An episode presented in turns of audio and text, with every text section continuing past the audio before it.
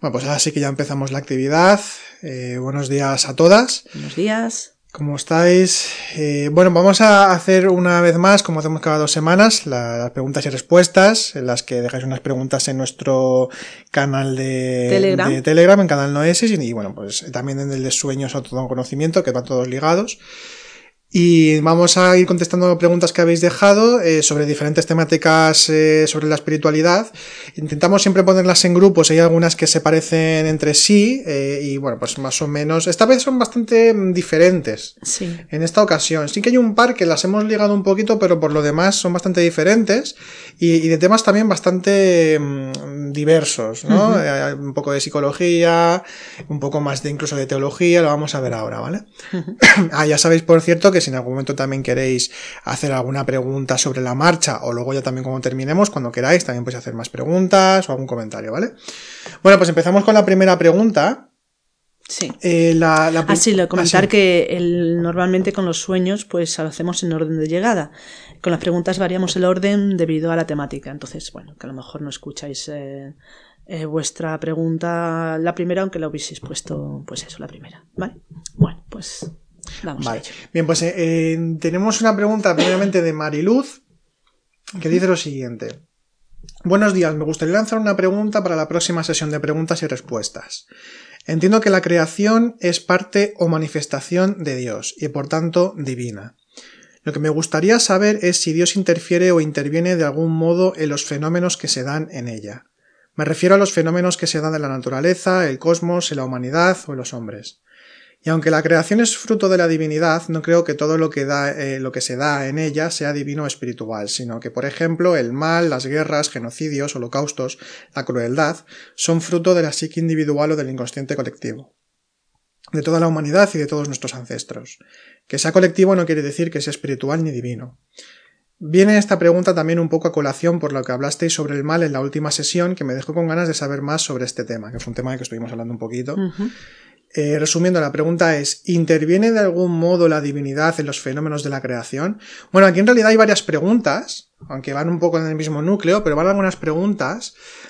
En primer lugar, la, la pregunta que hace, que hace eh, Luz, eh, consideramos que parte de la base en la creencia de que eh, lo que se puede considerar Dios, vamos a utilizar el término Dios ya que está más dentro del contexto de la pregunta, eh, el concepto de Dios, la idea de Dios como una entidad, incluso humanizada, como que tiene una serie de características, casi como si tuviese una especie, no de cuerpo físico, pero como que es ente en sí mismo, existente, y que tiene unas características y que entonces decide hacer la creación o interviene o no interviene según le viene o según considera esa misma entidad de manipular la creación, como el que tiene, yo qué sé, pues una granja o, o un zoológico o algún tipo de, de, lugar en el que tiene, digamos, es el amo del lugar y por tanto toma decisiones, interviene o no interviene. Y claro, consideramos que el, de inicio esta mm, concepción no sería del todo exacta cuando hablamos de, de, Dios, cuando hablamos de esa, de esa realidad o de la realidad con mayúsculas, eh, trascendente. Mm. Entonces, en primer lugar, vamos ir, perdona, comenta. Sino decir que, que una de las cosas eh, importantes ¿no? que aparece en la Biblia, en el Génesis, creo, es, no estoy seguro si es el Génesis, pero creo que sí, que dice que Dios hizo al ser humano a su imagen y semejanza. Y lamentablemente, lo que nosotros hacemos normalmente en este concepto erróneo de lo que es la divinidad es hacer a Dios a nuestra imagen y semejanza. Es decir, eh, convertir a, a Dios en una copia de nosotros mismos. Un señor o una señora ahí sentado en un trono en los cielos que dirige y decide, premia o castiga según lo que hagamos. Y esto, la verdad que es un concepto que lamentablemente ha hecho mucho daño, aunque está presente en muchas tradiciones. Hay una confusión ¿no? Sí. entre lo que es eh, la divinidad en sí y lo que es las funcionalidades que podemos decir o, la, o las leyes manifiestas en la naturaleza. Hay muchísima confusión y, y, por eso ha dado lugar a este tipo de cosas. Entonces vemos incluso pues, en, en textos sagrados como un dios mm, convertido en un señor eh, pues interviene y lo dicho, premia o castiga según lo que se haga. Y esto, esto, perdonad lo que digamos, pero según lo que nosotros sentimos, percibimos y entendemos, es una aberración. No existe tal cosa. Que, que, sea realmente o que participe de, de, lo divino en ese sentido. Por lo tanto, es una visión dual, una visión escindida que nos separa de eh, mm, entender que nosotros somos participación de lo divino. Sí, y además, eh, dentro de la pregunta, Dios no interfiere porque todo es divinidad. Porque todo es Dios. Todo es Dios, todo, todo es... dentro de esta seidad, eh, eh, dentro de esta pregunta, bueno, además ahora que estoy promocionando también el libro, mm. eh, el océano transparente también nos habla de esa seidad que todo lo impregna, que, que, todo lo, lo, baña, que, de alguna todo manera, lo penetra, ¿no? Exactamente, de alguna manera el océano sería una visión más cercana de alguna manera, a lo que podría ser esa divinidad, esa seidad inabarcable, inmensa, eh, profunda, riquísima que, que, lo que sería pues un, señor o una señora. O lo que hablamos también, que hemos estado hablando antes cuando estábamos preparando un poquito el, preguntas y respuestas de hoy, ¿no? De, que también la, noción de cielos, como algo inconmensurable, como algo que no se puede medir de ninguna manera, ni se puede ni siquiera calificar realmente con unas delimitaciones y con unas características. Precisamente cuando hablamos de aquello que es insondable, como puede ser un océano o los cielos, es un símbolo perfecto para hablar de la divinidad, precisamente por, por el, por la infinitud de su realidad. porque, porque de alguna manera esa, esa visión nos acerca un poquito más a cielos inconmensurables, océanos inabarcables, de alguna manera nos acerca un poquito más a eso que podemos entender como, como la divinidad, pero que realmente es apofático, es decir, no existen palabras que puedan definir la divinidad. De hecho, eh, los mismos teólogos cristianos ¿no? han hablado de que, de que de Dios solamente se puede decir lo, de Dios o de la divinidad, solamente se puede decir lo que no es. ¿Por qué? Porque forma parte de ese misterio que es indecible, inabarcable, desde nuestra condición no humana, sino desde nuestra condición de percepción parcial de la realidad.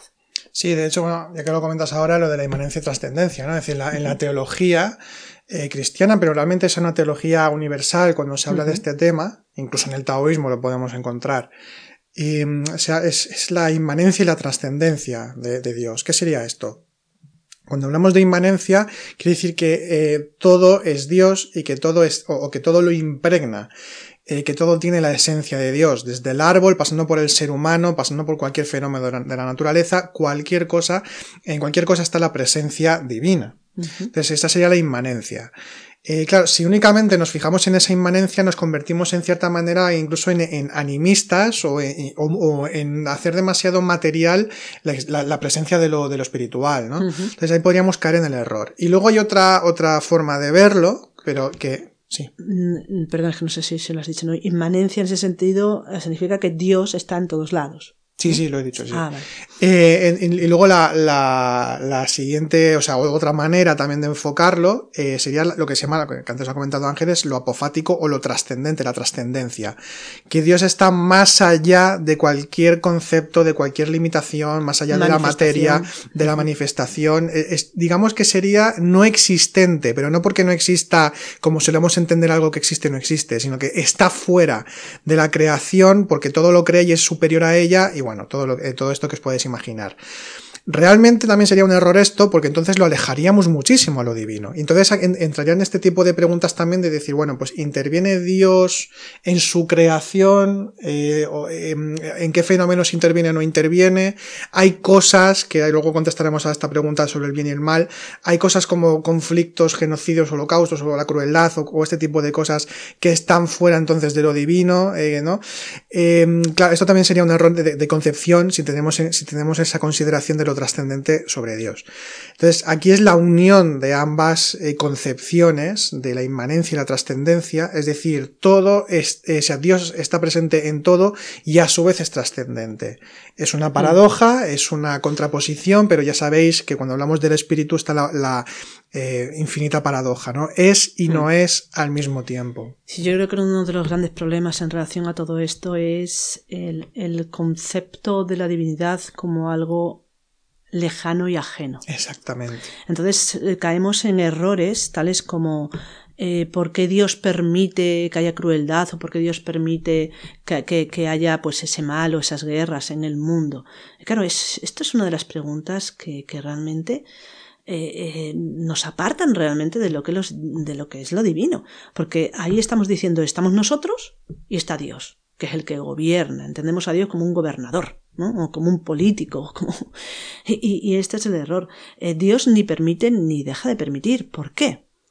Porque decimos Dios está en todos lados también pero también es trascendente. Y la, idea que nos queda en la cabeza, o, la idea que, adoptamos de alguna manera, por una mala comprensión, ¿no? De generalizada, no nadie en particular, sino generalizada, ¿no? A veces incluso sostenida por ciertas tradiciones espirituales, ¿no? Sostenemos la idea de que Dios es algo, pues eso, que lo puede todo, que lo hace todo, y es cierto, es omnipotente, es añabarcante, es cierto, así es. Pero claro, estamos hablando en este sentido de lo que sería lo trascendente, pero hay que hablar de la inmanencia, es decir, de lo presente, de la presencia divina. Y claro, la presencia divina, cuando la, la, conceptuamos, pensamos que estamos nosotros y además de nosotros está esa presencia divina. Y ahí nos equivocamos. Sí. Ahí nos equivocamos.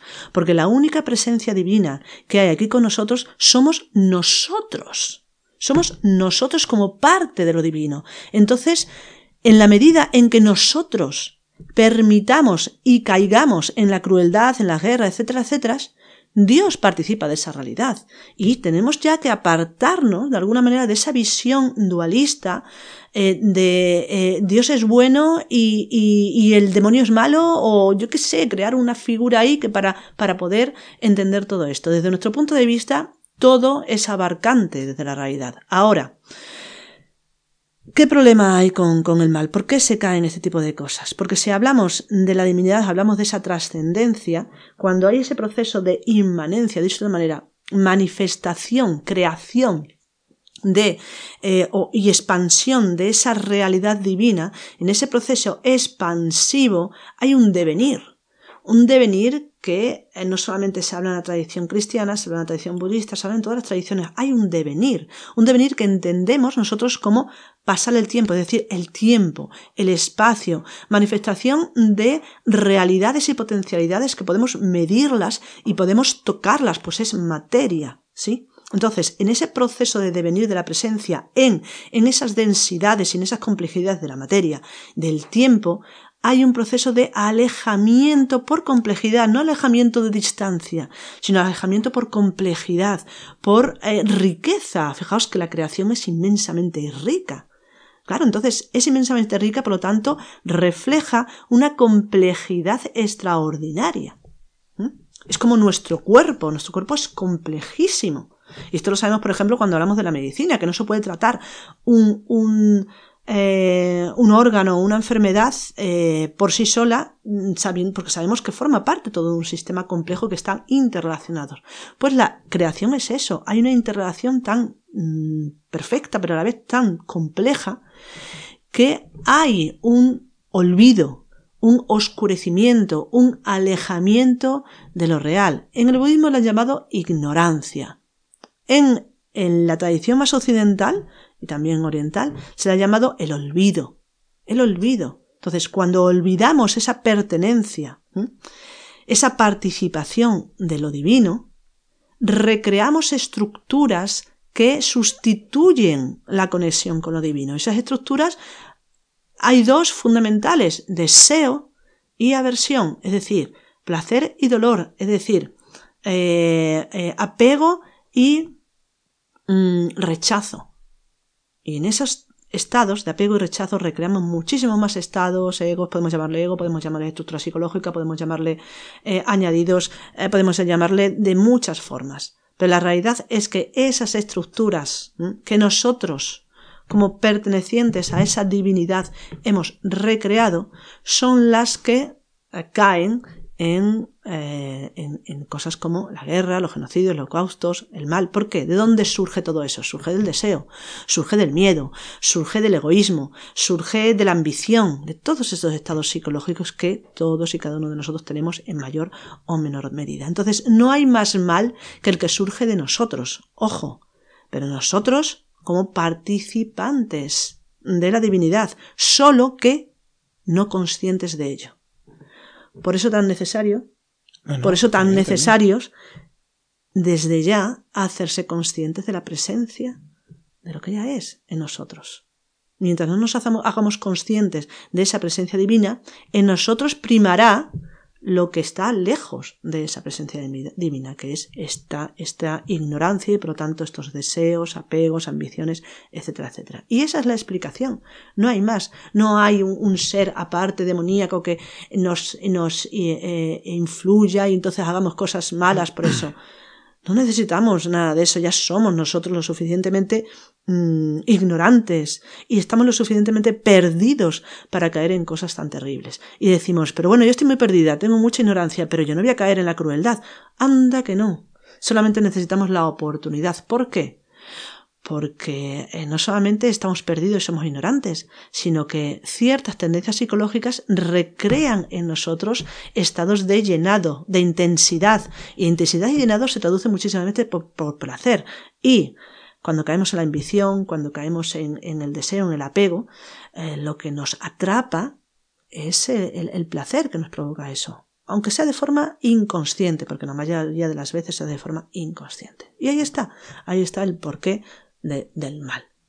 Uno de los porqués. Además, eh, respecto a las nociones de bien y mal, eh, tal como nosotros cada, persona lo concebimos, entra además dentro de nuestros propios baremos eh, personales, que pertenecen a nuestra propia cultura, y si comparamos entre culturas, la noción de bien y mal va a cambiar. Y si cambiamos de épocas, lo mismo. Es decir, que eso que llamamos bien o mal también es eh, muy, eh, muy, muy, de cada uno, muy subjetivo, muy, muy. Sí. Eh, si es cierto que hay una ética, incluso podemos hablar de una ética pues, consciente, que, que, puede, que puede ser universal, evidentemente.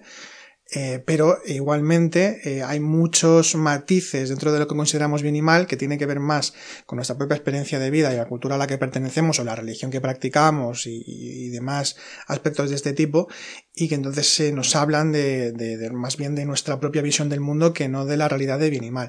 Y voy a ir un poco más allá aunque pueda parecer un poco quizá frío pero si analizamos un poco eh, bueno, antes lo comentábamos tú y yo también cuando estábamos preparando esta pregunta, eh, que por ejemplo, mm, guerra, genocidio o muerte o demás, ¿cómo deberíamos entonces juzgar, por ejemplo, el paso de un huracán o, un volcán cuando entra en erupción y fallece gente.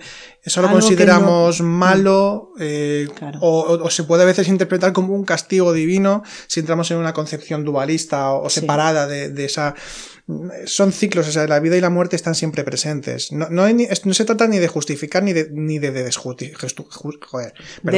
desjustificar. que, no, que no me salía. O sea, justificar o no justificar.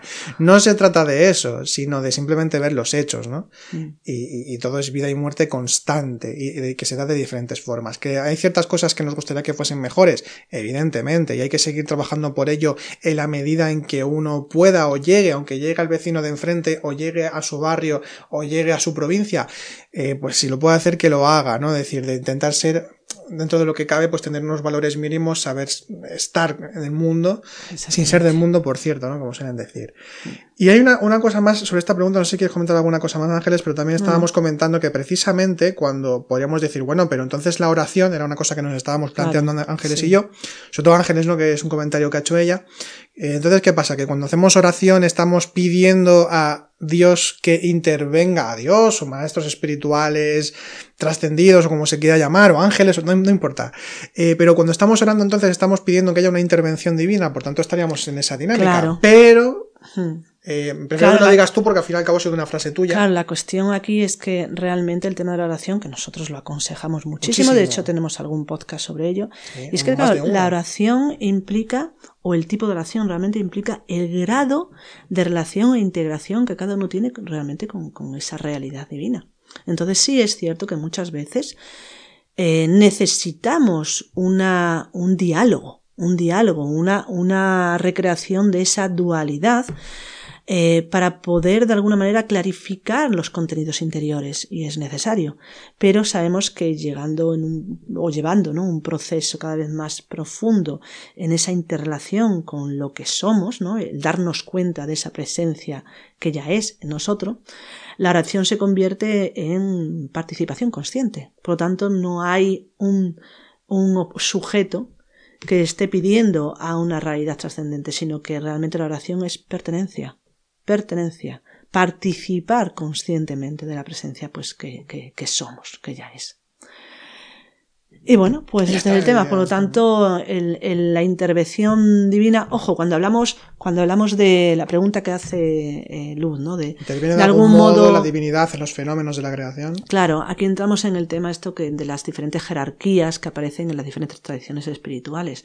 Y volvemos a lo mismo. Esas diferentes jerarquías representan diferentes niveles de interrelación con lo divino, que se han eh, eh, representado de esa forma para que podamos entender desde una visión eh, donde todavía nuestra relación es dual.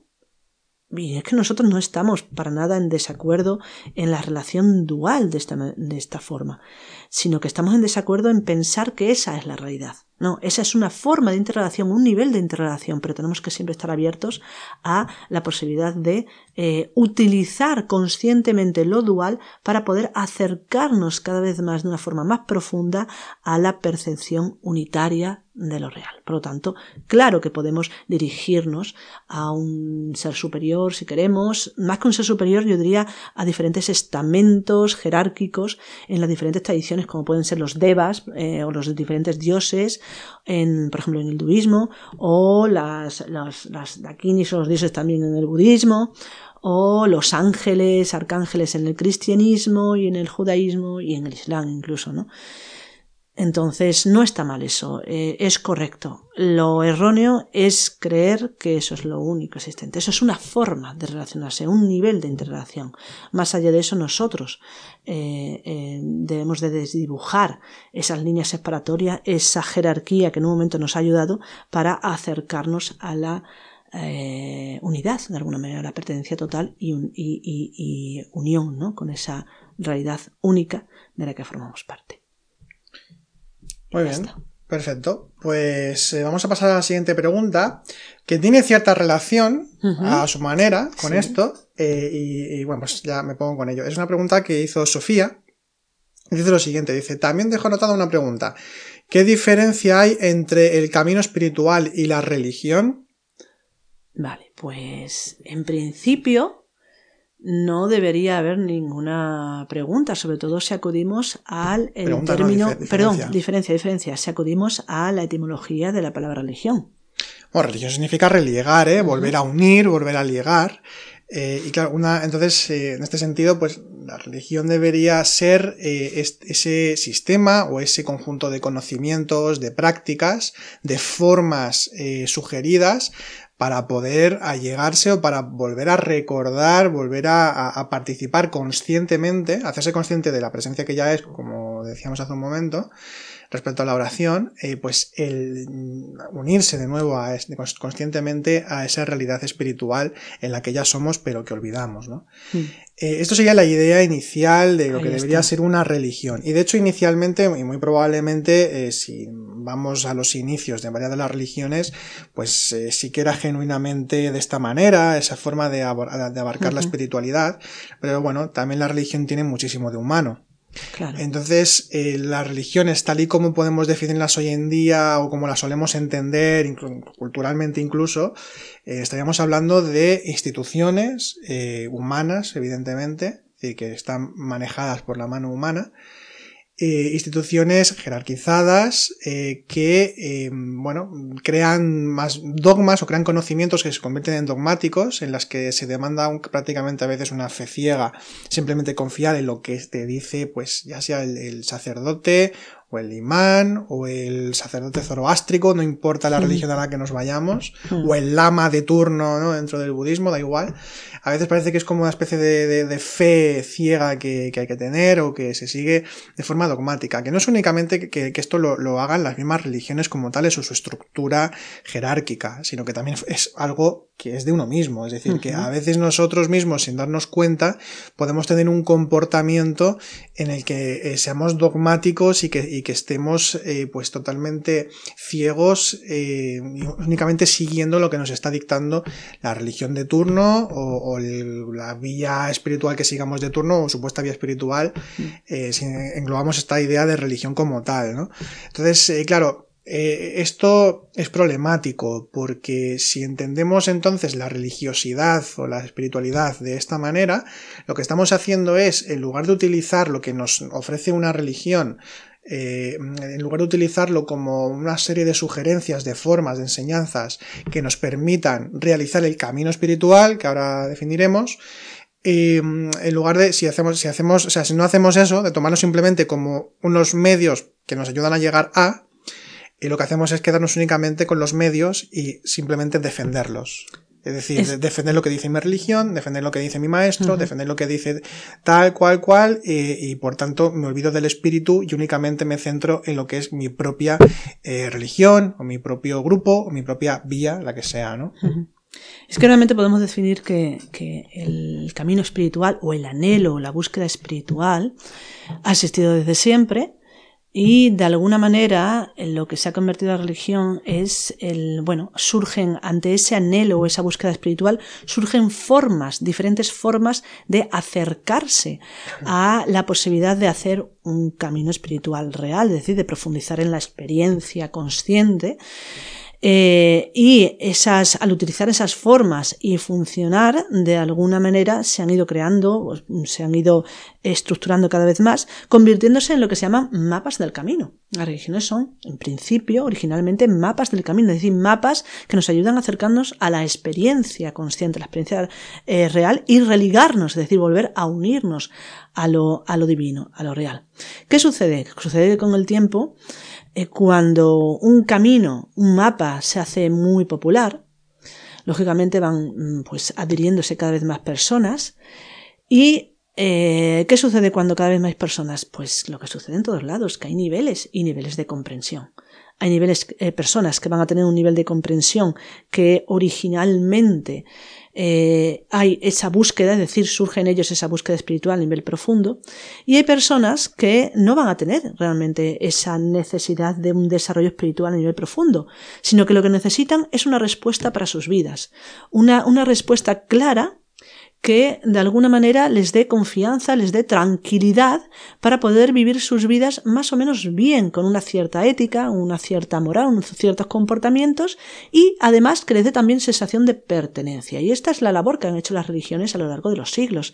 Es decir, eh, han funcionado como mm, pilares donde la sociedad podía eh, asirse, agarrarse para, bueno, pues tener un cierto funcionamiento, una cierta, eh, una cierta convivencia con, con, cierta moral y cierta tranquilidad entre ellos, ¿no? Una convivencia coherente, tener en cuenta que las religiones son más antiguas que las sociedades, o sea, institucionalizadas, es decir, que los estados, tal y como los conocemos. Por tanto, ella hacían de alguna manera esa labor y había pues esa sensación de pertenencia. Pero claro, cuando sucede esto, eh, de alguna manera se hace necesario creer en lo que la religión está diciendo, para que dé confianza, para que dé... Y aquí es donde, de repente, pues poco a poco, no de repente, sino poco a poco en el tiempo, ese mapa, que en principio era una indicación para que cada uno de nosotros pudiese acercarse a ese camino espiritual, se convierte en un dogma, en un dogma de fe. Y ese dogma de fe tiene que ser defendido para que pueda seguir dando respuesta a, esa cantidad ingente de personas que necesitan una tranquilidad. Porque una de las diferencias fundamentales de, entre la religión, entre lo que es el, camino espiritual, está en que, una, que la religión da respuestas claras y concisas. O sea, en una religión te va a decir esto, esto y esto, para ese nivel. Sin embargo, eh, a, la persona ¿no? que se acerca realmente a un auténtico camino espiritual, a una profundización que tienen también todas o casi todas las religiones tienen la posibilidad de profundizar en esa gnosis, ¿no? en ese conocimiento esencial. La persona que se acerca a ese conocimiento esencial, eh, con lo que se va a encontrar es que no hay respuestas fijas, de que nadie te puede dar respuesta, sino que simplemente se te dan indicaciones para que tú encuentres tus propias respuestas. Y, además de todo eso, cada vez que encuentres una respuesta, te encuentras que, que la respuesta a tu pregunta es una apertura a un abanico mm, de preguntas nuevas que devuelve, de nuevo te vuelven a ubicar en esa incertidumbre que se abre ante ti como, como un abismo. Y esto parece mm, como una película de terror, así explicado, pero realmente es al contrario. es al contrario para aquellos que tienen realmente anhelo espiritual, pero no para los que buscan una religión que lo que quieren simplemente es tener respuestas fijas y estar seguros. Y esa es la gran diferencia. Amén de todas las, aberraciones y errores que toda institución humana, sea religión o no, ha podido, ha podido caer, en los errores que haya podido caer a lo largo de los siglos. Y ya está, sí, tampoco no tengo nada más que, añadir. Vale. Vale, pues pasamos a la siguiente pregunta. Siguientes preguntas. Eh, bueno, si te parece, la, la, esta del anhelo, quizá ¿Eh? porque va ligado con del camino. Ah, sí, sí, sí, claro. Vale, pues eh, tenemos dos preguntas de, de Lola. Eh, que nos dice lo siguiente. Bueno, voy a poner otra, una que ha dejado, pero como va ligada con lo del camino espiritual y demás, y luego ya contestamos a la, a la de una que dice sobre el deseo. Dice, una duda que me ha surgido a través de un sueño. ¿Se podría explicar la diferencia entre deseo al despertar y anhelo al despertar? Mm, bueno, es que la diferencia está en las dos palabras. Una cosa es deseo, otra cosa es anhelo. Pero, pero hay una, problemática. La problemática está en que a efectos prácticos el deseo y el anhelo se siente muchas veces de la misma forma. Yo suelo explicar en el sentido de que hay una realidad que es una tendencia, un tender hacia, un, un, de alguna manera uno siente como un enganche, algo que tira de uno, dentro de uno. Y eso que tira lo podemos sentir como algo que nos eleva, que nos acerca o nos lleva hacia lo trascendente, hacia lo espiritual. En este sentido podemos encontrar, entender que es anhelo, ¿no? Pero esa misma tendencia, esa misma, esa misma tender hacia, esa misma eh, fuerza que de alguna manera te arrastra hacia algo, eh, cuando nosotros progresivamente vamos eh, metiendo en esa tendencia eh, ciertos deseos, ciertos apegos, ciertas ideas o conceptos preconcebidos, entonces ahí es donde surge el deseo. Es lo mismo, lo vamos a sentir de la misma manera, aparentemente, aparentemente, pero en el deseo lo que hay es, ¿cómo decir? Hay mm, más que tender hacia algo, lo que hay es... Expectativa, quizá. Sí, expectativa también, pero me refiero, yo lo suelo llamar como una especie de chapapote. hay pegajosidad, podemos decir. Ese quizás sería el término más, más adecuado. Apego. Hay apego, ¿no? Entonces, el anhelo no, el anhelo es como una apertura inmensa hacia, hacia lo consciente, hacia la experiencia, hacia uno mismo. Realmente eh, eh, el anhelo te abre el corazón, te abre la mente y de repente tú te pierdes en esa realidad, ¿no? Por lo tanto, por eso participas de lo consciente sin saber realmente de lo que estás participando, porque no hay una descripción que podemos decir eh, intelectual clara, pero sí lo que hay es una experiencia real, ¿no? Cuando hay deseo, no. Cuando hay deseo, la gran mayoría de las veces lo que hay es un querer obtener algo que nosotros hemos conceptuado muy claramente. Eso es la divinidad, eso es el despertar, y cuando yo despierte, salvación, y cuando yo despierte voy a obtener esto, esto y esto, porque eso es el despertar, eso es la divinidad. Aquí recreamos, pues, eh, lo que estamos haciendo es eh, mm, convertir a la divinidad a nuestra imagen y semejanza, de nuevo. Es lo que yo creo y por lo tanto tiene que ser así. Y no nos damos cuenta de que, por supuesto, nosotros tenemos que conceptuar, porque no, no, no hay otra forma de, de comprender, ¿no? De, de, acercarnos a esa comprensión que la conceptuación. Pero eh, la problemática es cuando queremos que la divinidad o la experiencia se adapte a lo que nosotros hemos conceptuado. Y ahí es, esto lo provoca ese deseo. Quiero el despertar para ser mejor persona. Quiero el despertar para tener experiencias conscientes. Quiero el despertar para siempre que sea para un algo, eh, es, ahí está la problemática. El anhelo no, el anhelo surge de forma natural y normalmente el anhelo lo que hace es ubicarte en una, en una mm, incertidumbre eh, de lo que eres, hacia dónde vas y, y, el sentido que tiene tu propia existencia, tu propia realidad, que es precisamente la experiencia de lo inabarcable. ¿Cómo es posible que que cuando uno experimente lo inabarcable pueda reducirlo a algo, pues eso, totalmente conceptuado por la mente. Claro que podemos hacerlo, pero no estamos hablando de ello. Entonces, en ese sentido sería la diferencia. Espero que haya, se haya podido entender. Y otra cosa también con, con el tema del anhelo y el deseo, eh, me voy un poco a Kant porque él lo dice muy bien, ¿no? decir, de hablar de que todo ha de ser un fin en sí mismo. Y el camino espiritual eh, ha de ser un fin en sí mismo. Es decir, que hablamos de camino como que ha de ser un recorrido y por tanto tiene una finalidad o un final determinado, una meta. Y eso es una, es una, es una, convención, una convención que tenemos todos de hablar de lo que es la espiritualidad como un recorrido y demás, pero lo que decimos siempre es un poco engañoso realmente si lo, si lo, lo vemos en profundidad. En todo caso, ya que lo utilizamos, pues el camino espiritual tiene que ser un fin en sí mismo. Si es un fin en sí mismo, entonces vamos a experimentarlo desde un anhelo eh, mucho más eh, pues libre, mucho más abierto, mucho uh -huh. más eh, presencial, mucho más de la hora. Eh, entonces no tiene que haber promesa de ningún tipo, no tiene que haber ninguna promesa. Que por cierto, con la pregunta de Sofía del tema de la religión, una, una cosa que hacen las religiones también en general es prometer. Mm. Prometer la salvación, prometer la iluminación, prometer la, la, la unión con, con, lo divino, prometer muchas cosas, ¿no? Entonces, eh, eh, ahí también pues eh, caemos en ese error conceptual luego el que practica, independientemente de lo que haga esa religión o cómo exprese las cosas, podemos caer en el error precisamente de, como nos han, nos han, prometido o creemos que tiene que darnos algo, del mismo modo que vamos a trabajar y al fin de mes tenemos un sueldo, esto no funciona exactamente de la misma manera. Entonces, si tenemos únicamente en cuenta el instante, si ahora estoy siendo consciente en este preciso instante, eh, si estoy en esa presencia espiritual, en ese recuerdo, ahora, justo en este momento, y lo digo literalmente, ahora que los que estamos aquí juntos, es decir, que estamos ahora recordando, ¿no? Lo que estoy diciendo. Eh, entonces, eh, se da ese anhelo espiritual y se da ese fin en sí mismo. El deseo, no, el deseo siempre es un futurible. El deseo, como comentaba todo esto que ha comentado Ángeles ahora, ¿no? El deseo no, es, utilizar el camino, también sería, implicaría utilizar el camino como un, una, un medio para llegar a, en lugar de ser un fin como tal. Y ya está, no sé si quieres comentar alguna cosa más, Ángeles, o... No. Vale, pues pasamos a la siguiente pregunta de, de Lola. Eh, dice, buenas noches, dice, dejo un tema para el chat de preguntas y respuestas del sábado.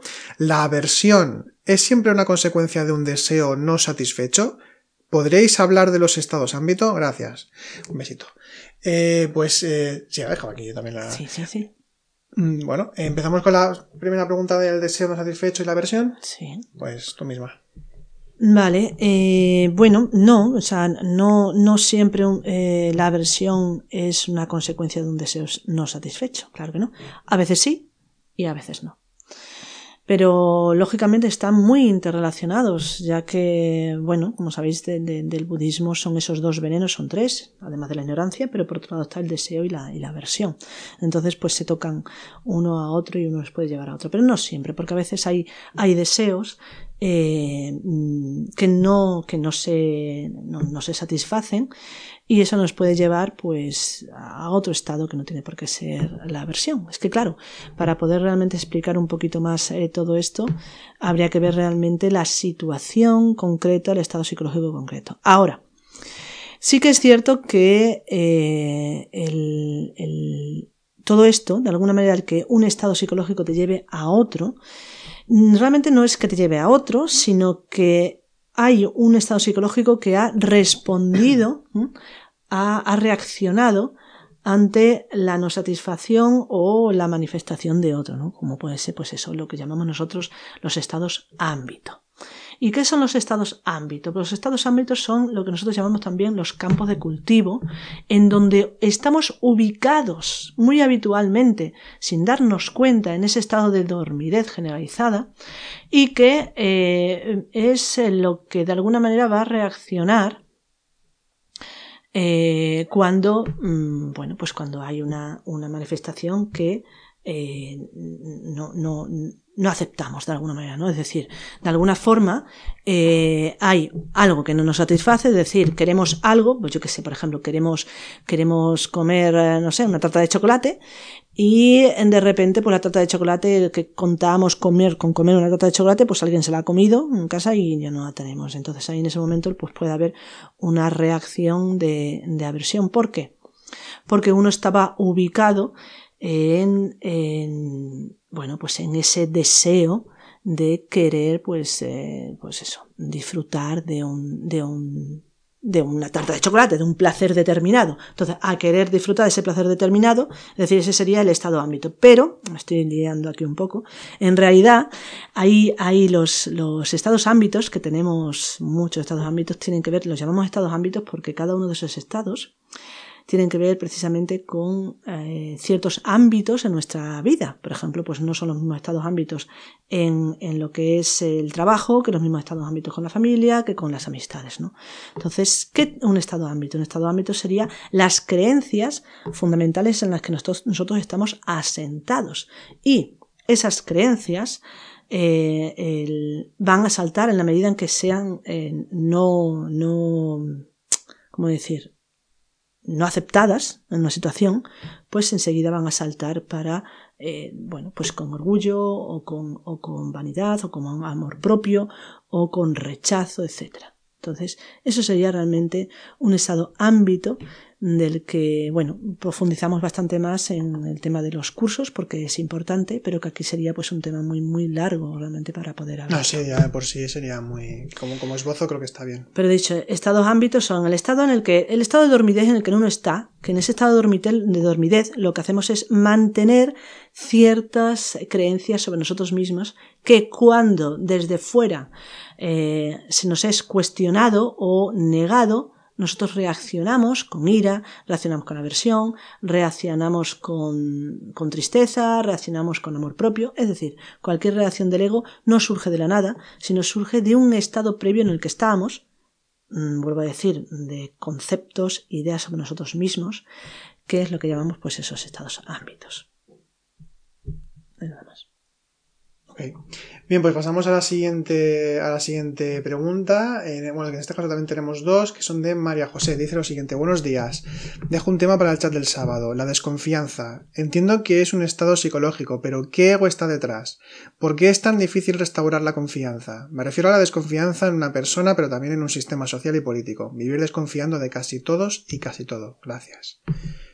Bueno, como apunte, decir inicialmente, ya le paso la palabra a Ángeles, eh, que en el momento en el que nosotros decimos eh, que por qué es tan difícil algo, por qué es difícil algo, eh, si ya de por sí trabajar interiormente es, tiene su complejidad, eh, cuando nosotros también conceptuamos que algo es difícil, estamos añadiéndole más obstáculos a, a eso. Entonces nos va a hacer todavía más cuesta arriba si consideramos que es difícil. Es lo que es, ni más difícil ni más fácil, simplemente es lo que es. Como mucho podríamos decir quizá complejo en según qué casos, porque sí que hay una complejidad que no quiere decir complicado, son palabras diferentes. Complicado sería difícil, sería abstruso, no, complejidad es que tiene muchos matices, que requiere, en este caso, en este contexto requiere de tiempo para trabajarlo, para reflexionarlo, para observarlo.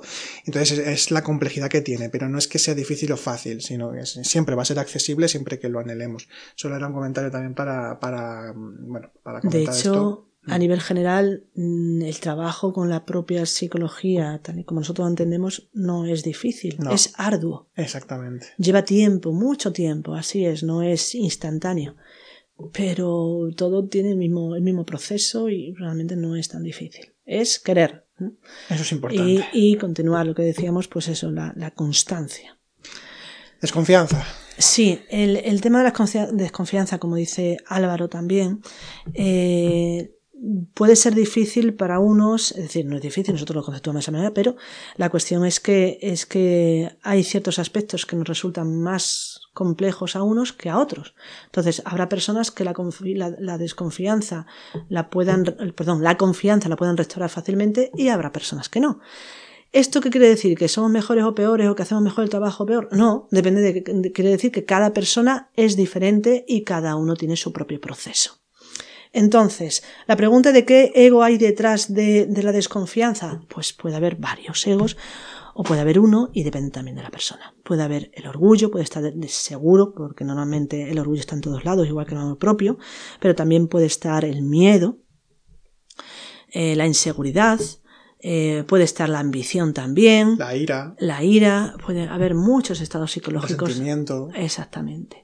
Muchos estados psicológicos detrás de, la desconfianza. Por eso, mmm, nosotros una de las cosas que decimos es que el trabajo con la propia psicología tiene que ser minimalista. Quiero decir con esto, pues que cada uno tiene que mirar exactamente de dónde surge cada uno de sus pensamientos y qué hay detrás de cada una de las emociones, etc.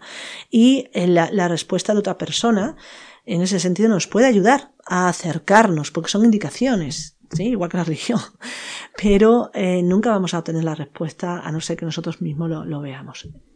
Sí, por ejemplo, en el, caso concreto de la desconfianza, aquí sería preguntarse en primer lugar, ¿no? ves las razones egoicas? Es decir, preguntarse de, bueno, de qué, de qué desconfío en concreto, es decir, desconfío de, de, esta persona, desconfío de este político, ¿no? Ya que ha salido también el tema.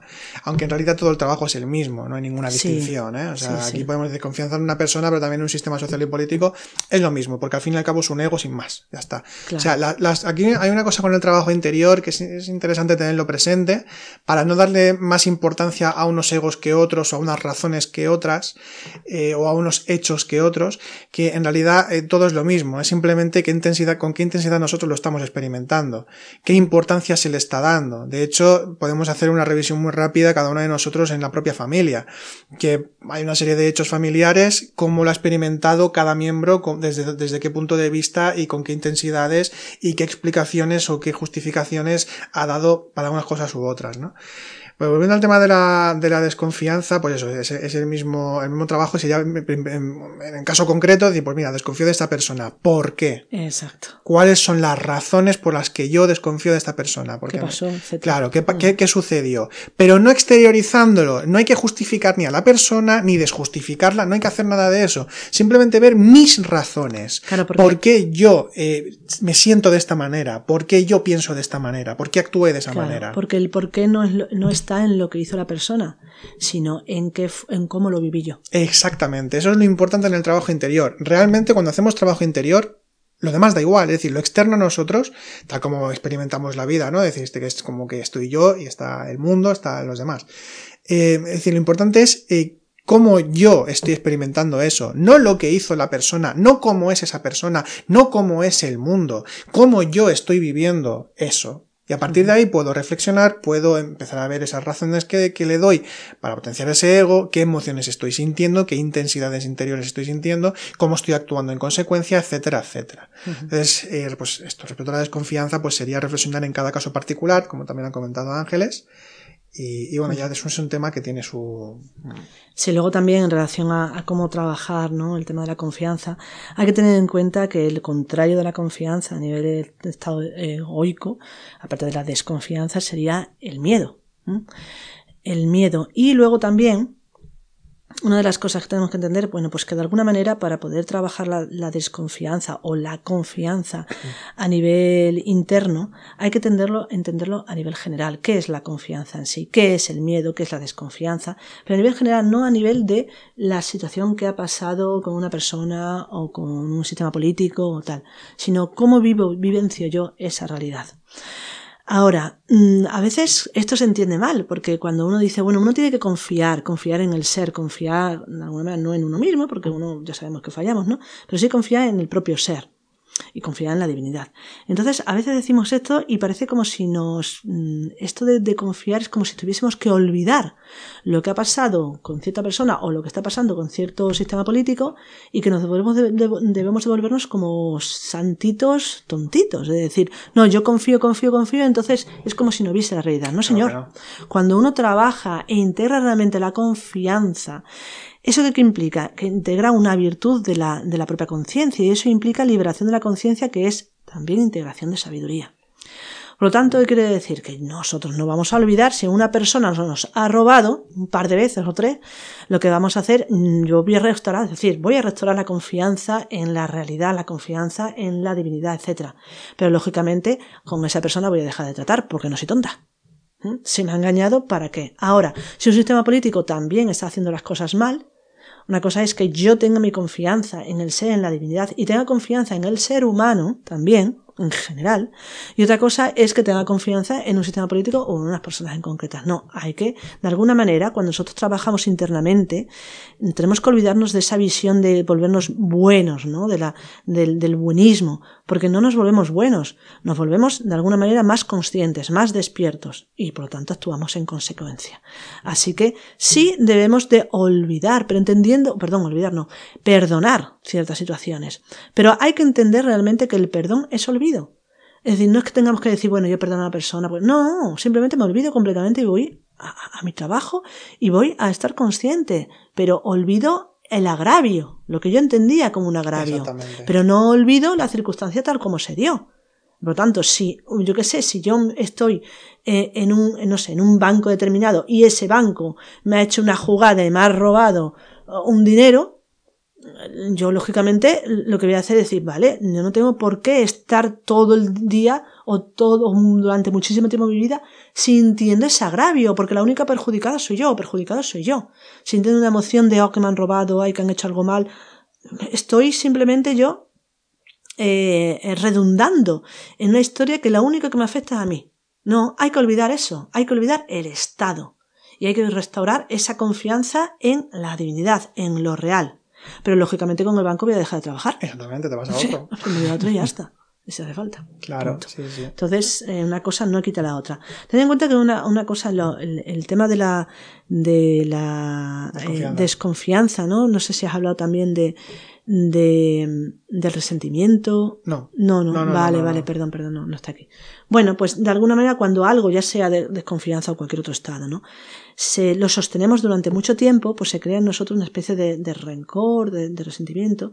Y el rencor, a, a nivel, a nivel etimológico, significa rancio. Es verdad. Ranciedad. ¿eh? Y es como que realmente algo se está estropeando en nuestro interior. Entonces hay, que de alguna manera intentar, eh, pues eso, restaurar la, la, la salud eh, psicológica, salud espiritual, olvidándonos de lo que ya es pasado y lógicamente esto es muy fácil de decirlo. Pero bueno, en este caso, no en este caso, sino en el caso de cuando estamos así, cualquiera de nosotros, es hacer una reflexión profunda de lo que es eso de la confianza y de lo que es pues esa tendencia a, a desconfiar, que yo diría que más que nada es esa ese, ese enganche, ¿no? El enganche a estar a una forma de pensar, a una forma de sentir determinada que se puede resolver. Sí, además la desconfianza lo que te trae al final es estar como luchando contra el mundo todo el tiempo. Que es, es contra uno mismo. Contra uno mismo al final. Por cierto, quería hacer un matiz antes cuando hemos estado comentando Ángeles y yo sobre el, tra el, trabajo interior, que no importa lo externo, que importa lo interno. Esto no es lo que se suele llamar un solipsismo. Es decir, no es que uno de repente sea el centro de su propio universo y todo lo demás no importe en absoluto lo que estamos hablando de lo que es el trabajo interior, o sea, la, la, forma de enfocar el trabajo interior concretamente, pero luego evidentemente hay que ser el otro, hay que cono no conocer, sino hay que practicar la solidaridad, esos valores que hacen que, en convivencia, es decir, lo que es el amor universal realmente, el practicarlo, ¿no? Eh, el, el, reconocer las necesidades del otro, eh, si es necesario, ayudar, eh, comprender, eh, entregarse, o sea, todos estos valores que es otra parte, ¿no? Es decir, sería otra consideración, otra práctica dentro de, del camino espiritual, pero en lo que, en lo que, se, lo que es el, el, trabajo psicológico como tal, esa parte de lo que es todo el camino espiritual, que es mucho más que trabajo psicológico, y lo digo adrede porque a veces podemos caer en el error de uh -huh. creer que trabajar psicológicamente es el camino, cuando es una parte eh, del camino, una de las patas de entre otras tantas que hay cuando hablamos de un camino serio y lo más completo posible, eh, pues ahí sí que uno tiene que eh, observar eh, quién es uno y cómo vive las cosas. Pero cuando hablamos de una completitud de, trabajo espiritual y, hablamos también de las virtudes y este tipo de, movimientos del alma, pues ahí sí que uno se integra y participa y conoce incluso mucho mejor a, sí mismo y a los demás en este sentido, porque al fin y al cabo cuando uno se va conociendo más a sí mismo, también sabe reconocer en el otro pues su propia psicología y sus propias virtudes también, ¿verdad? No sé si quieres comentar alguna cosa más del tema de las confianzas, si no pasamos a la siguiente, a la siguiente pregunta. Uh -huh.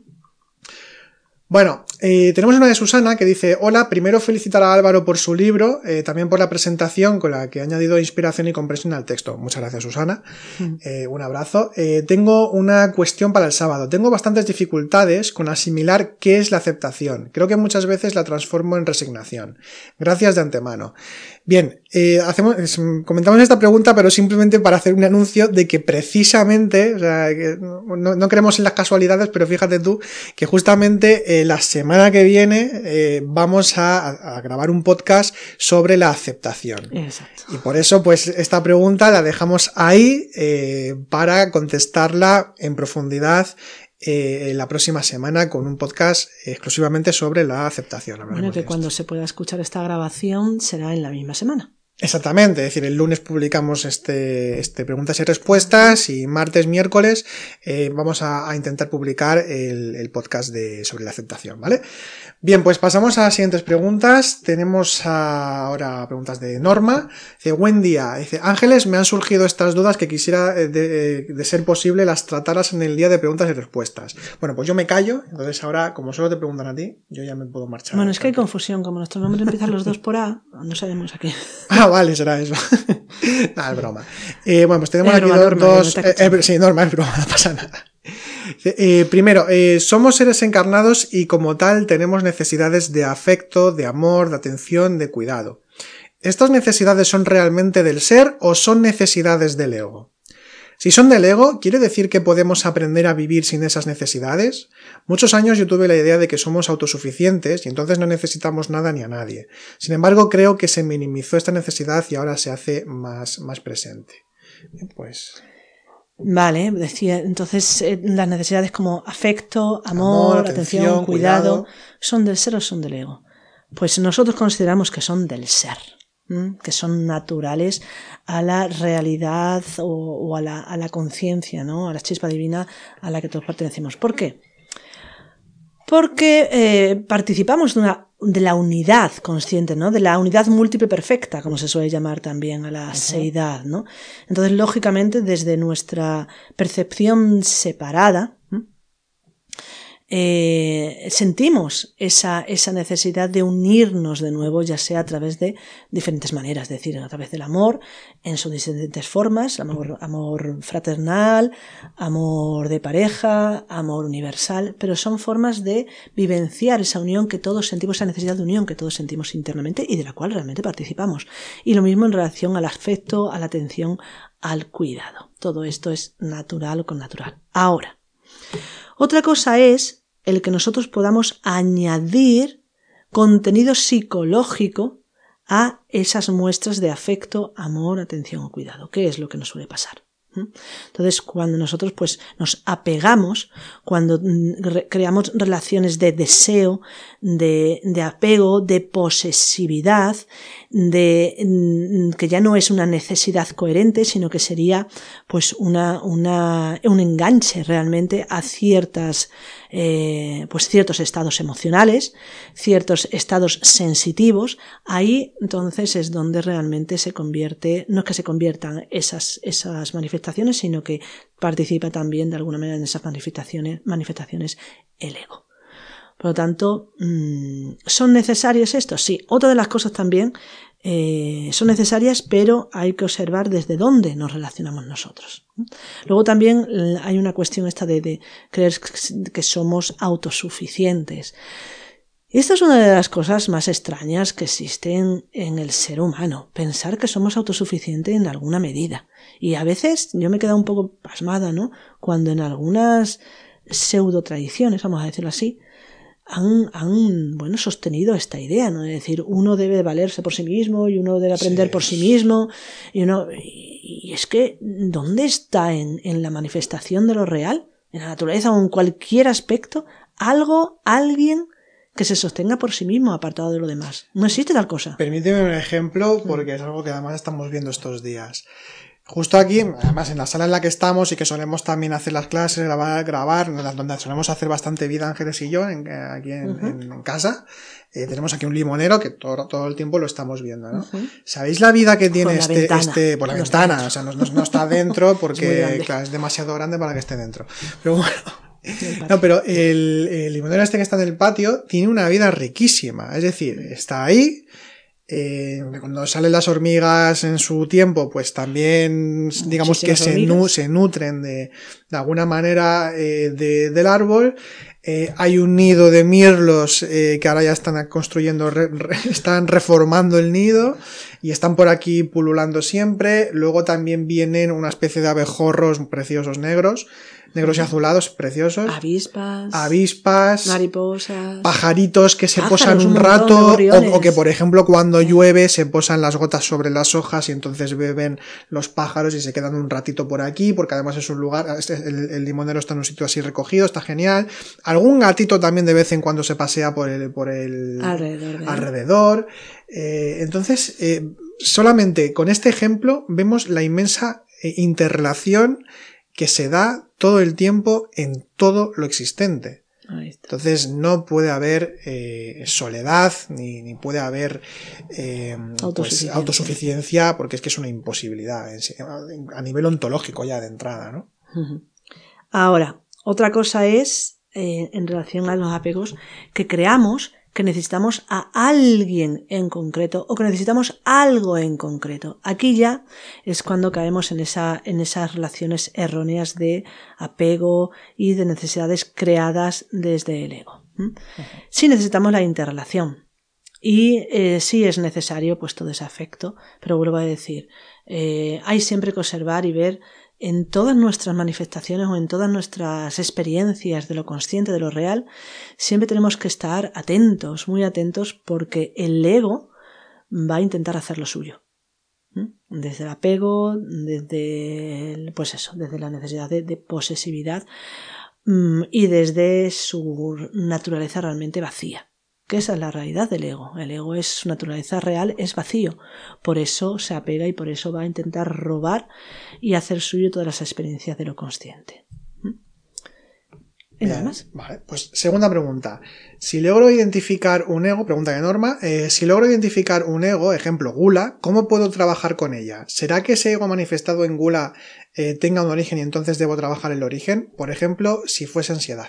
Claro, aquí la pregunta es, ¿será que ese ego, pues puede ser que sí, pero puede ser que no, pero ¿cómo, ¿cómo podemos saberlo? Pues observando.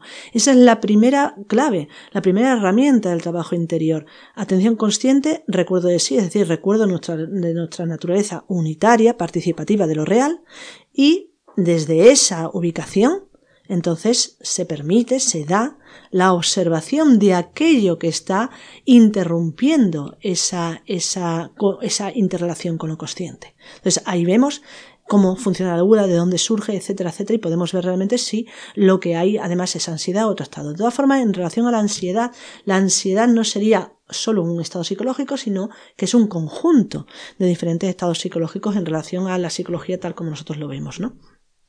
Ahora, de todas formas, ¿la gula puede tener otro origen en otro ego? Bueno, más que otro eh, origen en otro ego tendría relación con otros egos. Pero una de las cosas fundamentales para la observación de cualquier estado psicológico es ver la manifestación, es decir, observar los pensamientos que surgen en el momento, las emociones que surgen también en ese momento que están mm, íntimamente relacionadas con los pensamientos y la manifestación instintiva motriz de ese, eh, unida también a ese pensamiento y a esa emoción. Y ahí, en esa manifestación, vamos a ver de dónde surge y por qué.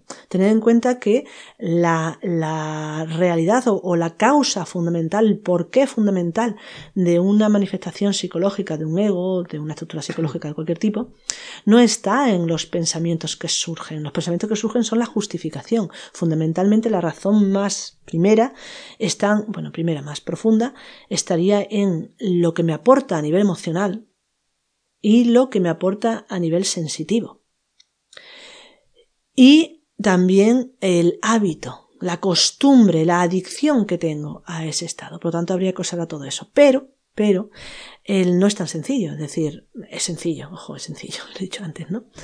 Pero eh, el trabajo tiene diferentes niveles de profundización, diferentes octavas que llamamos nosotros. Entonces, eh, vamos a observar algo, vamos a comprender, pero luego vamos a tener que seguir observando y comprendiendo más porque vamos a ver que sigue manifestándose. Por lo tanto, el, trabajo sobre uno mismo en relación a cualquier aspecto implica tiempo. Implica tiempo, implica paciencia, perseverancia, y confianza, como decimos aquí en, estos nuestros cursos, ¿no? Tres virtudes que de alguna manera tenemos que potenciar para avanzar en el camino porque los resultados que se obtienen son duraderos, son para siempre, pero necesitamos invertir tiempo e, y constancia en ello y confiar en que realmente vamos a poder extraer eh, sabiduría, extraer visión, comprensión de la observación de esos estados. Mm para ahondar más en el tema, que los cursos ya lo hacemos en profundidad, eh, también hicimos un podcast en su momento sobre cómo trabajar interiormente, psicológicamente. Entonces eh, dejaremos en la caja de descripción, eh, encontraréis, los que lo escuchen ahora, en Evox, dejaremos ahí el enlace a, ese podcast, también lo pasaremos al canal de, Telegram ahora durante, durante el día también, por si queréis escucharlo y revisar un poco este, este tema. Bien, pues pasamos a la siguiente pregunta. Creo que es la última, ¿no? Sí, es la última de que ha habido esta, esta semana. Eh, es de Diana. Dice, buen día. Esta pregunta ya, ya es un tiempo que la vengo pensando y se los, se los agradecería que la trataran algún sábado eh, y es la siguiente. ¿Qué es el ego espiritual? Cuando nuestro anhelo espiritual sincero y verdadero es secuestrado por nuestro ego y pareciera que las virtudes se convierten en defectos. ¿Cómo identificar si es el ser o es el ego espiritual el que actúa en nosotros? ¿Cómo no caer en esto e identificarlo en uno mismo y en los otros? Muchas gracias. Vale. Eh, bueno, sí, se llama ego espiritual, pero realmente ningún ego espiritual. Es, es espiritual, ¿no? Espirituoso, en todo caso. sí. Embriaga. Claro, hay que tener en cuenta también la etimología de la palabra ego. Ego significa yo. Entonces es de alguna manera un principio de, de, individuación, que en principio no, no es negativo, es necesario, pero cuando eso se, se, se constituye como un apercibirse a sí mismo separado, escindido de lo real, entonces es algo que sería completamente contrario a espíritu en el sentido de que espíritu sería la participación, es decir, sería la totalidad, sería la unidad consciente de la que todos participamos. Podemos llamarle Dios, divinidad, seidad, como queramos. Por lo tanto, decir ego espiritual, que vuelvo a decir, se utiliza y está bien utilizado, pero sería un osimorón. Se anulan realmente uno al otro. Ahora, ¿a qué se le llama ego espiritual? Pues a, eh, de alguna manera, nosotros le llamamos a esto adaptación del camino a nuestra propia personalidad, o de otra manera, adaptación de lo espiritual a nuestros propios conceptos y nuestras propias ideas. De otra manera, volver a la divinidad a nuestra imagen y semejanza. Entonces, ¿qué sucede? Sucede que en ese camino espiritual, en vez de ir eh, iniciando un camino donde va desapareciendo cada vez más progresivamente ese concepto de yo es separado, escindido, todas esas ideas que yo tengo de lo que debe ser, en vez de ir desapareciendo, lo que se hace es ir recreando y reforzando la idea de lo que es lo espiritual, mi idea de lo que es lo espiritual y por lo tanto ahí se meten y se engordan de una forma bastante, bastante intensa aspectos como eh, la ambición, el orgullo, el amor propio, el deseo, etc. Y entonces eso se convierte realmente en un camino que en vez de llevarnos a, a, esa, bueno, a ese borrarse, ¿no? a ese desdibujarse, a ese desaparecer en la divinidad, nos lleva, vuelvo a decir, a engordar el ego. Es lo que se llama el narcisismo espiritual, literalmente.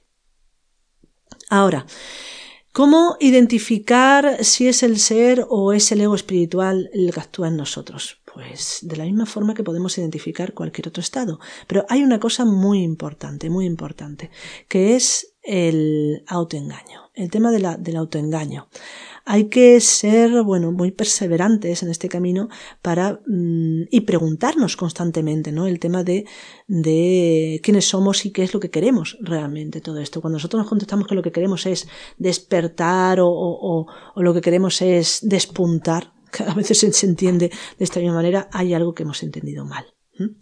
Cuando, por ejemplo, una de las prácticas que nosotros, uno de los ejercicios ¿no? que nosotros recomendamos también en nuestros cursos para no caer en este peligro, porque está ahí presente siempre, es el tema de la transvaloración.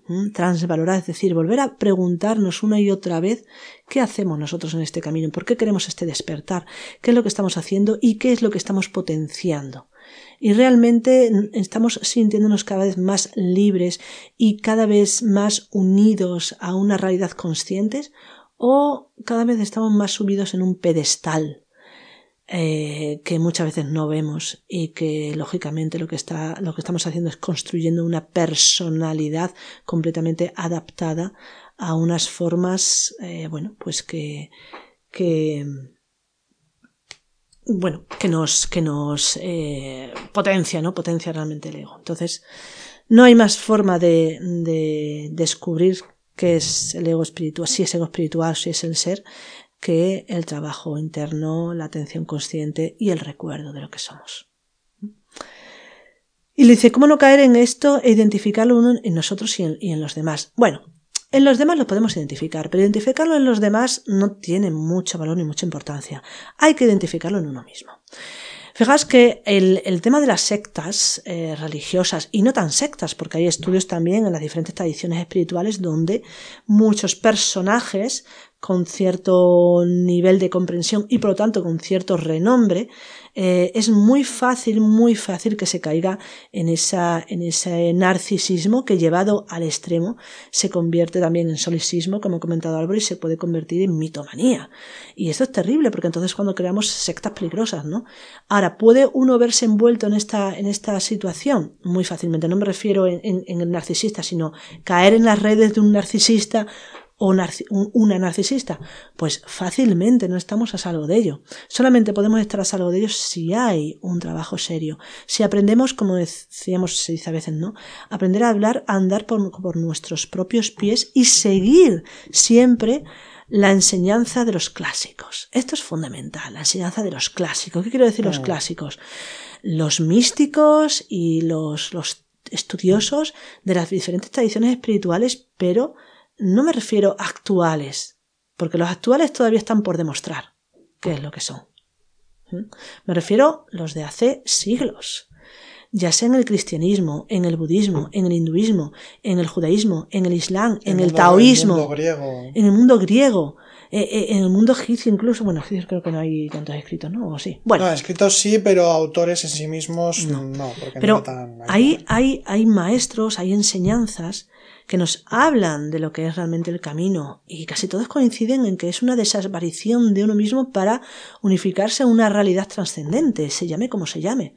Entonces, nadie habla de, de, de nuestra personalidad, nadie habla de, de, dejar nuestra firma o dejar nuestro granito de arena, que es lo que ahora se potencia. Ahora está además muy de moda debido a, a que, bueno, a que, que la sociedad lo que potencia fundamentalmente es la personalidad. La personalidad y la imagen, lo exterior cuando realmente eso no, no, no es nada más que el vehículo para la transmisión de un contenido interno. Pero parece como que el contenido interno cada vez importa menos. Entonces, bueno, si nosotros vamos reflexionando y vamos parando e intentando ser sinceros con nosotros mismos, quizás alguna vez caigamos en ese ego espiritual porque no estamos a salvo ninguno de ellos. Pero la problemática no está en caer en el ego espiritual. La problemática está en mm, sostenerlo y alimentarlo. Entonces, si se sostiene ese alimenta durante mucho tiempo es porque no hay un trabajo serio. Si hay un trabajo serio, a la larga vamos a darnos cuenta de nuestros propios errores, de nuestra propia vanidad y vamos a tener que, trabajarla eh, correctamente. Y creo que nada más. Sí, esta era ya la última pregunta. Eh, bueno, pues no sé si queréis hacer alguna otra pregunta más o algún comentario y si no, ya pues vamos terminando. Sí, que ya son igual. No te importa, yo quiero hacer una pregunta. Sí, María José. Sí, sí. Vale, de acuerdo. Eh, quería que me dijeran, por favor, la diferencia entre falsa Ay, se nos ha ido. Que sí que la tenemos aquí y, la hemos... No sé, la, la, hemos pasado, ¿no? Ahí va. Lo siento mucho, no sé, no sé, se nos ha ido, la tenemos aquí apuntada y todo. Sí, sí. sí, sí. Vale, pues tú misma, Ángeles, si quieres. Claro, hemos hablado de la confianza y nos hemos saltado a la otra. Sí, lo siento.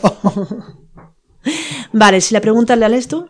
Sí, la pregunta que, a la que se refiere María José, que la había escrito, eh, dice, hola, buenos días, una duda que me surge del curso de ayer, bueno, que fue el martes en este caso. Mm. ¿Cuál es la diferencia entre personalidad eh, coherente, la que deviene en alma, y falsa personalidad? ¿La falsa personalidad es lo mismo que el ego y esa es la diferencia?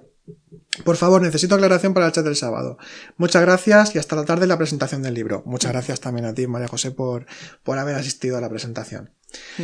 Bueno, pues tú misma, Ángeles, si quieres. Eh, sí, sí, la, diferencia entre la personalidad propiamente dicha, que es lo que más coherente, sí, y la falsa personalidad. Bueno, eh, para poder entender realmente la diferencia hay que entender lo que es la personalidad, ¿vale? Y la personalidad a grandes rasgos, porque habría que explicar mucho más, pero tal y como nosotros entendemos en la psicología del autoconocimiento, la personalidad sería los aprendizajes que nosotros hemos ido adquiriendo a lo largo de nuestra vida y que nos permiten la interacción coherente con nosotros mismos y con los demás y con el entorno resumiendo mucho, ¿vale? Entonces son aprendizajes. Entonces, dentro de esos aprendizajes hay aprendizajes coherentes, correctos, que sería, por ejemplo, un idioma para hablar y comunicarnos con los demás, eh, las normas sociales para relacionarnos y bueno, muchísimas cosas que nos vienen bien. La personalidad, por ejemplo, pues, no sé, una forma de mm, adaptar nuestra, nuestra eh, expresión a lo que sé, pues, por ejemplo, para la simpatía, la alegría, la educación, ser educados, eh, ser agradecidos, este tipo de cosas, ¿no? Y por otro lado, además de esos aprendizajes que tenemos, también tenemos aprendizajes a lo largo de nuestra vida que no son coherentes y que hemos adoptado igualmente.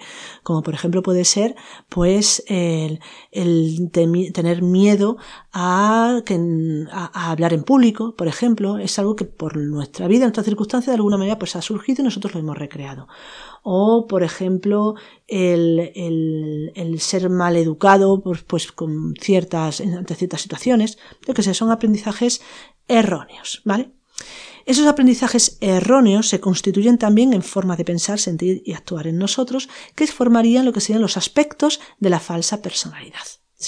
Pero, como he dicho, son formas que, tiene, que tenemos de expresarnos al exterior, ¿vale? Entonces, ¿qué es lo que se expresa al exterior a través de, de, la falsa personalidad? Pues a través de la falsa personalidad lo que se expresa es el ego. ¿Qué es lo que se expresa al exterior a través de eh, mm, la personalidad coherente? La conciencia lo coherente en nosotros. Porque otra de las formas que no he dicho, que una de las definiciones de la personalidad sería eh, que es un vehículo que permite manifestar al exterior los contenidos internos. Y en nuestro interior los contenidos serían, por un lado, la propia conciencia y por otro lado, las estructuras psicológicas, los egos que podemos decir, bueno, nosotros utilizamos la visión del cristianismo que sería pues esos siete, ocho o nueve principales, ¿no? Los conocidos ira, gula, pereza, orgullo, etcétera, etcétera, ¿vale? Entonces, la personalidad coherente va a permitir que la conciencia aprenda y se exprese al exterior desde formas aprendidas como pueden ser la confianza, las virtudes, ¿no? Como pueden ser la alegría, la simpatía, etc. Y eh, la falsa personalidad va a permitir manifestar los contenidos del ego. Por ejemplo, con la timidez se manifestaría de, de esos contenidos del ego se manifestaría pues eh, el, orgullo, ¿no? que le da miedo, el orgullo y el miedo. Desde, por ejemplo, el derotismo sería también orgullo. Desde ciertos tipos de romanticismo, pues sería la lujuria, lujuria. Desde la glotonería o desde la obsesión con la comida, pues sería la gula, lo que se está manifestando. Es decir, pero esas formas, es decir, todo el mundo tenemos orgullo, todo el mundo tenemos gula, todo el mundo tenemos eh, miedo, pero no todos lo vamos a manifestar igual. La diferencia está en cómo nosotros hemos aprendido a manifestar esos contenidos. Eso es la falsa personalidad. Y ya está, porque... ¿Sí? ¿Más o menos? Ha dicho muchas gracias. Ah, vale. A, a, ti, María José, por la pregunta. Es un tema de todas formas que es muy importante en el trabajo interno porque es la base de inicio nosotros tenemos que empezar a trabajar los contenidos internos a nivel psicológico, eh, eh, observando esos comportamientos, porque no podemos observar el orgullo si no es a través de sus comportamientos externos, es decir, desde nuestra forma de pensar, sentir y actuar en una situación determinada. Lo mismo que tampoco podemos comprender ni la gula, ni la lujuria, ni la, ni la avaricia, etcétera, ni la envidia, etcétera, ¿no? Entonces es a través de cómo lo expresamos al exterior. Y eso que estamos expresando es una forma determinada que es particular en cada persona en cada, en cada uno de nosotros. Esos son los aspectos de la falsa personalidad. Muchas gracias a, a todos entonces por, por, vuestra participación, por haber dejado las preguntas. Volvemos a deciros que sin vosotros entonces no sería posible. Así que muchísimas gracias. Muchas gracias. Y pues lo vamos a dejar ya aquí, a no ser que alguien tenga una pregunta en este momento. Y si no, pues para la semana que viene, no que sean los sueños, sino para la siguiente. Lo dicho, muchas gracias por participar. Y, y que, hasta todo día. que vaya muy bien, nos vemos pronto. Feliz fin de semana.